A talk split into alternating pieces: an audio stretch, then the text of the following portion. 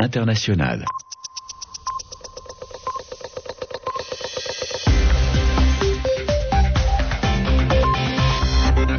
Merci d'écouter RFI, 22h à Paris, 20h en temps universel. Alexis Fricaire. Bienvenue si vous nous rejoignez dans cette nouvelle édition du journal en français facile présenté ce soir avec Juliette Rangeval. Bonsoir Juliette. Bonsoir. À la une de l'actualité ce soir, l'Assemblée générale de l'ONU, 192 chefs d'État sont réunis à New York. Barack Obama a dit qu'il faut affronter les grands défis ensemble dans l'unité. Le chef de l'État libyen, le colonel Kadhafi, est monté à la tribune pour qualifier le Conseil de sécurité des Nations Unies de Conseil de la terreur. Et Nicolas Sarkozy a demandé un élargissement du Conseil de sécurité de l'ONU. Au Honduras, Manuel Zelaya et Roberto Micheletti se disent prêts à dialoguer, mais quelles sont les conditions de ce dialogue? C'est la question que se posent les proches de Manuel Zelaya, qui avait été renversé il y a trois mois. La crise du lait continue en Europe. Les producteurs réclament des règles pour empêcher une trop grande baisse des prix du lait. C'est ce que demandent 20 pays européens, 20 pays européens, dont la France, l'Allemagne et l'Italie. Journal en français facile. Plusieurs chefs d'État se sont exprimés à la tribune de l'ONU à New York aujourd'hui. Et parmi eux, il y avait le président américain. Barack Obama a parlé de l'ouverture d'une nouvelle ère de coopération internationale. Il a demandé aux autres pays de faire face ensemble aux grands défis mondiaux, le changement climatique, la pauvreté et le nucléaire. La tribune de l'ONU a aussi accueilli pour la première fois le président libyen Muammar Kadhafi. Son discours a duré une heure et demie. Le colonel Kadhafi en a profité pour critiquer fortement l'ONU. Il a qualifié le Conseil de sécurité de Conseil de la terreur. Et puis Nicolas Sarkozy, lui, a demandé une réforme de l'ONU et un élargissement du Conseil de sécurité. Véronique Rigolet est l'une des envoyées spéciales de RFI à New York.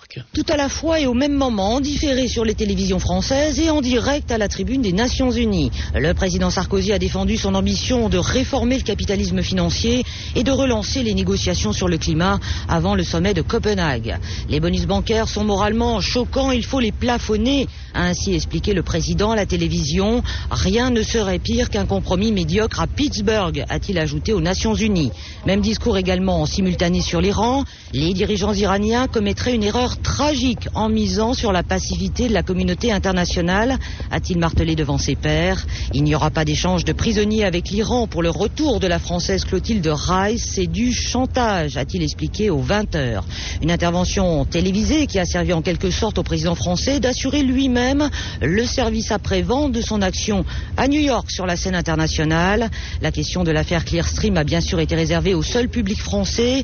Pas un mot sur Dominique de Villepin, mais le président a confirmé qu'il resterait partie civile dans ce procès. Véronique Rigolet, New York, RFI. Et ce soir, donc, Nicolas Sarkozy a refusé la proposition de Mahmoud Ahmadinejad d'échanger des prisonniers iraniens contre Clotilde Reiss. Parmi ces prisonniers iraniens détenus en France, il y a l'assassin de l'ancien Premier ministre iranien Chapour Bakhtiar. Clotilde Reiss est toujours en Iran pour le moment et elle ne pourra pas sortir de l'ambassade de France à Téhéran tant qu'elle ne connaîtra pas son jugement. Cette jeune Française est accusée d'espionnage par la justice iranienne. Le chef de l'État français parle d'un chantage de la part de l'Iran. Et à propos de l'Iran, le dossier du programme nucléaire a été abordé à New York et les chefs d'État ont réaffirmé leur fermeté. Barack Obama a mis en garde Téhéran, tout comme il l'a fait avec la Corée du Nord. La Russie, elle, a dit qu'elle n'hésiterait pas à discuter de nouvelles sanctions contre l'Iran. Et Nicolas Sarkozy a parlé d'une erreur tragique de la part de la République islamique en cas de poursuite de son programme nucléaire. Le président iranien Ahmadinejad doit encore s'exprimer à la tribune des Nations Unies à New York. De nombreuses délégations étrangères ont peur de nouvelles provocations de la part du président, notamment contre Israël. Au Honduras, il pourrait y avoir un dialogue entre Manuel Zelaya et Roberto Micheletti. Les deux hommes sont en tout cas prêts à discuter. Manuel Zelaya qui est rentré au Honduras il y a deux jours après avoir été renversé au mois de juin.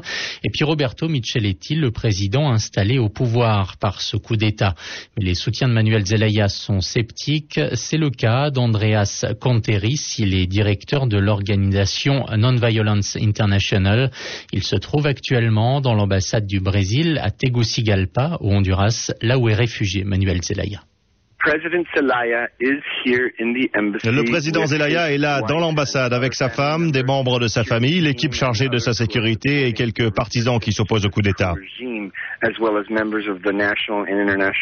Il y a aussi des représentants des médias nationaux et internationaux. La situation est calme pour l'instant, mais l'ambassade est encerclée par les militaires et les forces de police qui sont armés jusqu'aux dents. Monsieur Micheletti, qui dirige le gouvernement issu du coup d'État, veut ouvrir le dialogue, mais il faut voir ce qu'il veut dire par là. Ce que nous avons vu ces 88 derniers jours, c'est un blocage. Le régime de facto que dirige Roberto Micheletti a fait main basse sur ce pays de façon violente. Alors de quoi veut discuter Monsieur Micheletti et surtout pourquoi maintenant? Le témoignage d'Andreas Conteris, directeur de l'organisation Non-Violence International, a été recueilli par Daniel Finan. Ce soir à Tegucigalpa, la situation est toujours tendue. Amnesty International parle d'une situation alarmante.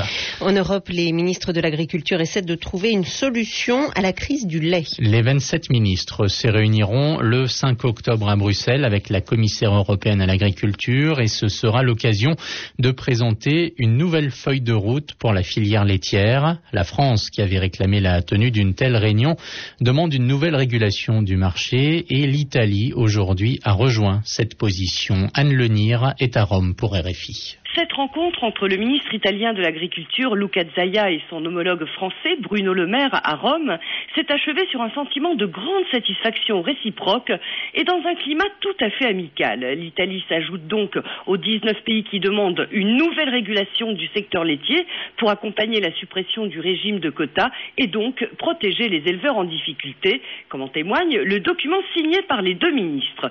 Par ailleurs, pour tenter d'apaiser la colère des agriculteurs italiens qui ont dit distribuer gratuitement du lait devant la Chambre des députés et devant le ministère de l'Agriculture parce qu'ils disent eux aussi ne plus pouvoir vivre en étant payés 30 centimes pour un litre de lait revendu en moyenne à 1,40 euro. Le ministre Lucas Zaya s'est engagé à tout mettre en œuvre pour rendre obligatoire dans ce pays l'étiquetage du lait afin que les consommateurs sachent clairement s'ils achètent du lait italien ou provenant d'autres pays.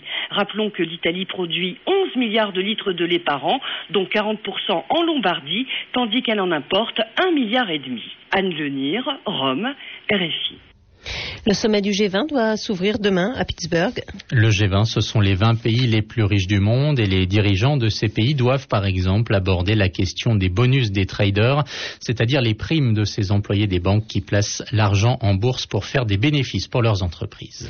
La prise de conscience est générale aujourd'hui. On en parlera à Pittsburgh, mais on en parle aussi à l'Assemblée générale de l'ONU. La lutte contre le réchauffement climatique est l'un des grands enjeux de ce début de 21e siècle. Les principaux pollueurs de la planète ont du mal à s'entendre sur des réductions massives d'émissions de gaz à effet de serre, mais selon une étude parue cette semaine dans le journal euh, scientifique de la Royal Society britannique, la solution serait ailleurs. Il faudrait freiner la natalité. 42 experts internationaux recommandent donc de freiner la croissance de la population mondiale afin de résoudre les grands problèmes actuels, pauvreté, réchauffement climatique et pollution. Patrick Chompré. Chaque semaine, c'est un million et demi d'êtres humains supplémentaires qui rejoignent la planète Terre. Si on ne réduit pas de manière drastique les taux de natalité grâce à des programmes de planning familial, la population mondiale pourra atteindre les 11 milliards de personnes au milieu du siècle, la quasi-totalité de cette croissance se produisant dans les pays en voie de développement et particulièrement en Afrique. Selon les auteurs de cette étude, le taux actuel de cette croissance est impossible à supporter sur la durée. Elle risque pour de nombreux pays, famine, échec du système éducatif et conflits. Ils prennent l'exemple du Niger et posent la question comment ce pays fera-t-il pour nourrir une population passant de 11 millions actuellement à 50 millions en 2050 dans un pays donc semi-aride qui pourrait être confronté à des problèmes climatiques? Alors pour enrayer cette progression démographique, les experts ne voient qu'une seule solution, il faut établir un contrôle des naissances. Toutes les femmes, selon eux, devraient être protégées pour éviter des naissances non désirées. Et puis en France, c'était aujourd'hui le troisième jour du procès Clearstream. Avec les auditions d'Imad Laoud et de Jean-Louis Gergorin, ces deux hommes sont soupçonnés d'avoir fait de fausses listes de comptes bancaires. Ils se sont aujourd'hui mutuellement accusés de mensonges. Vous écoutez Radio France Internationale. Il est 22h, passé de 10 minutes à Paris.